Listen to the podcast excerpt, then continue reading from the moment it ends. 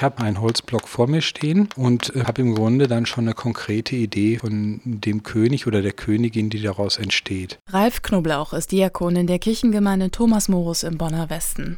Jeden Morgen gegen 5 Uhr, wenn in seinem Pfarrhaus die Familie noch schläft, begibt sich Ralf Knoblauch für eine Stunde in seinen kleinen Werkraum und bearbeitet Eichenholz mit Klöpfel und Beitel. Auf diese Weise hat der Diakon bereits mehr als 100 Skulpturen geschaffen.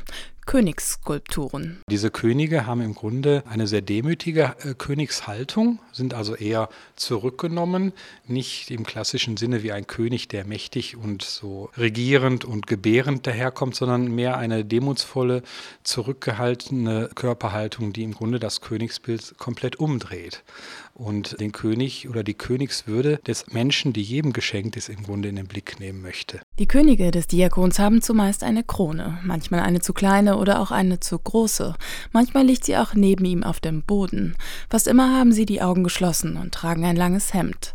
In diese Figuren arbeitet Ralf Knoblauch all das ein, was ihm bei seiner Arbeit im sozialen Brennpunkt im Bonner Westen begegnet. Dadurch, dass ich im sozialen Brennpunkt sehr stark diakonisch tätig bin, wo ich viele Menschen erlebe, die im Grunde diese Würde gar nicht mehr für sich entdecken können denen genommen ist, weil sie ihren Beruf, ihren Job verloren haben, weil sie in ähm, Suchtmuster reingerutscht sind, weil sie Gewalterfahrungen machen. Also im Grunde die ganze Palette dessen, was uns an sozialen und Konflikten so begegnet. Regelmäßig sind die Königsskulpturen an Ausstellungen zu sehen.